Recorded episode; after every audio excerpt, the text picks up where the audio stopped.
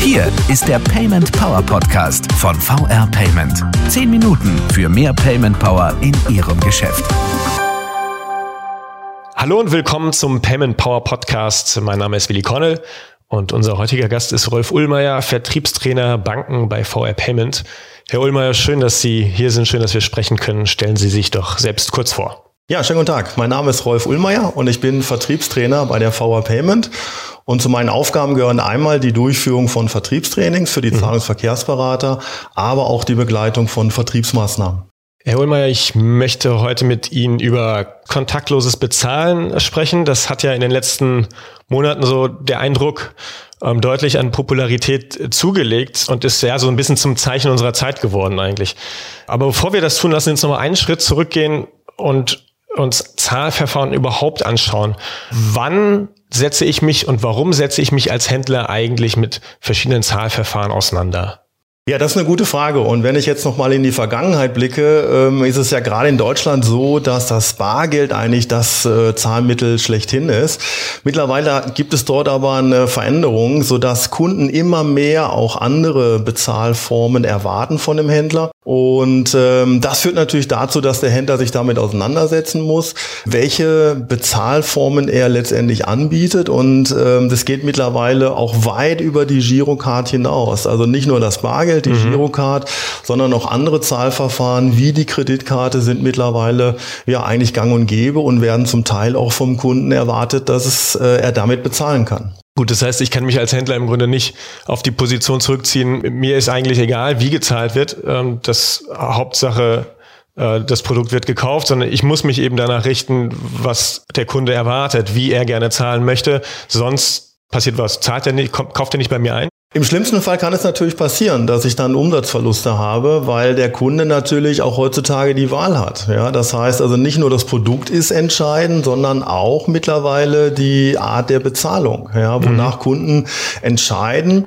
Und im schlimmsten Fall kann es, wie Sie sagten, tatsächlich dazu führen, dass ich Umsatzverluste habe, wenn ich entsprechende Zahlverfahren nicht anbiete. Das heißt, das ist wahrscheinlich eher nicht so, dass ich über die Zahlverfahren neue Kunden gewinne, aber ich kann sozusagen welche verlieren, wenn ich ähm, die gewünschten Zahlverfahren nicht anbiete. Ja, absolut. Also ich würde das andere aber auch nicht ausschließen wollen, weil mhm. äh, dadurch, dass ich verschiedene Zahlverfahren anbiete, bin ich natürlich auch interessant auch wieder für Neukunden. Und was natürlich noch ein ganz anderer Aspekt ist, wenn ich auch andere Zahlverfahren anbiete als das Bargeld, zum Beispiel eine Kreditkarte, biete ich dem Kunden auch die Chance für Spontankäufe. Ja, das mhm. heißt also, wenn ich nur Bargeld dabei habe und das ich, äh, Bargeld ist aufgebaut, aufgebraucht, ja, dann kann ich natürlich nicht weiter einkaufen. Und wenn ich mit der Kreditkarte bezahlen kann, habe ich natürlich auch die Möglichkeit, größere Einkäufe zu tun, Spontankäufe zu tun. Und das zeigen auch ganz klar Statistiken, dass das so ist. Dann lassen Sie uns doch jetzt das eingangs genannte Stichwort nochmal aufgreifen, kontaktlos. Mhm. Ist das denn, äh, also erstmal,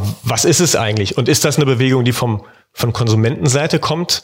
Oder woher, woher kommt dieses Gefühl, kontaktlos ist gerade das, ja. äh, das Mittel der Wahl. Also ich denke mal, die Corona-Krise hat da sicherlich dazu beigetragen, dass äh, Konsumenten mehr und mehr kontaktlos bezahlen wollen. Äh, Komme ich gleich aber nochmal drauf zurück. Was ist eigentlich kontaktlos? Es gibt kontaktlos in zwei Formen. Also einmal mit der Karte kann ich kontaktlos bezahlen. Das heißt, ich halte einfach meine Karte vor das Terminal und bis zu 50 Euro kann ich sogar ohne Eingabe der PIN dann bezahlen. Mhm. Und die zweite Variante ist, ich habe keine Karte, sondern ich bezahle mit meinem Smartphone kontaktlos. Das heißt also, die Karte ist in meinem Smartphone hinterlegt, virtualisiert und ich lege nicht, ich halte nicht die Karte vor dem Terminal, sondern mein Smartphone. Mhm. Und ähm, genau, und dann, wie gerade angedeutet, durch die Corona-Krise ist äh, diese Nachfrage nach kontaktlosem Bezahlen äh, enorm gestiegen, weil es ist einfach eine hygienische Art und Weise zu bezahlen. Ich muss kein Bargeld mehr in die Hand nehmen, äh, sondern ich muss lediglich die Karte vors Terminal halten. Sie haben ähm, gesagt, kontaktlos meint nicht nur das mit, mit der Karte, mit der physischen Karte, sondern eben auch mit einem Smartphone und hinterlegten Karten. Wie genau funktioniert das? Was heißt das und welche Karte ist dann hinterlegt? Ja, also in der Regel sind ähm, jetzt über, wenn wir über Apple Pay und Google Pay sprechen, sind Kreditkarten hinterlegt.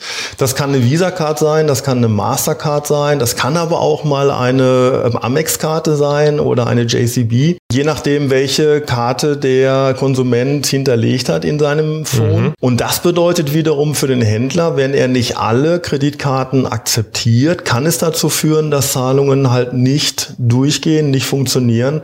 Äh, wenn zum Beispiel jetzt ein Kunde mit einer Amex zahlen möchte und er, der Händler, keine Amex-Akzeptanz hat. Dann okay, dann könnte der Konsument das zwar, aber das hilft ihm nicht viel, wenn es der, wenn es der Händler nicht abbilden kann. Ganz genau. Das heißt nochmal zusammengefasst, was brauche ich als Händler, um kontaktloses Bezahlen zu ermöglichen? Ich brauche die Akzeptanzen. Die Akzeptanzen muss ich sozusagen zur Verfügung stellen, die muss ich bieten.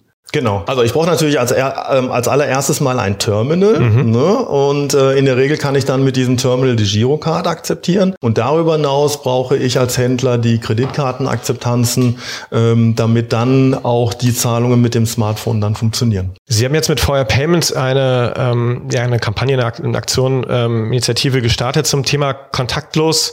Was ist die Idee dahinter? Worum geht's da?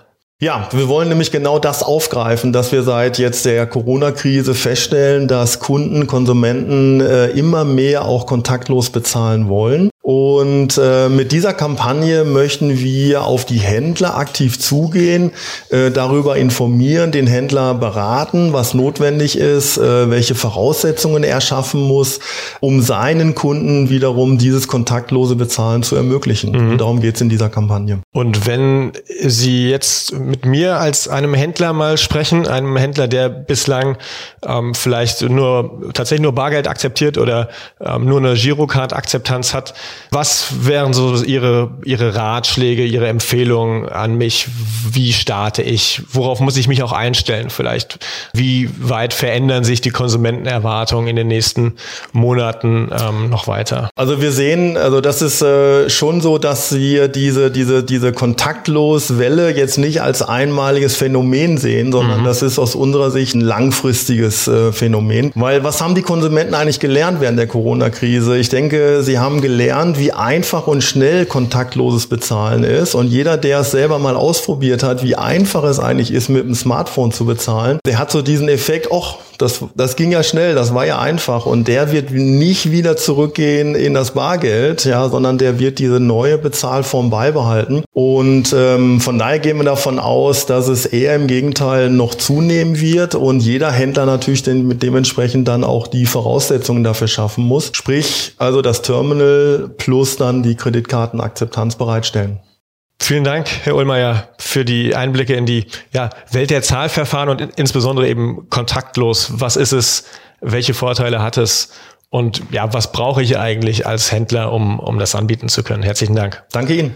Und vielen Dank auch an alle, die uns zugehört haben. Und wenn Sie, liebe Zuhörer, noch Payment-Themen oder Fragen haben, mit denen wir uns hier im Podcast beschäftigen sollten, dann schreiben Sie uns die jederzeit gerne.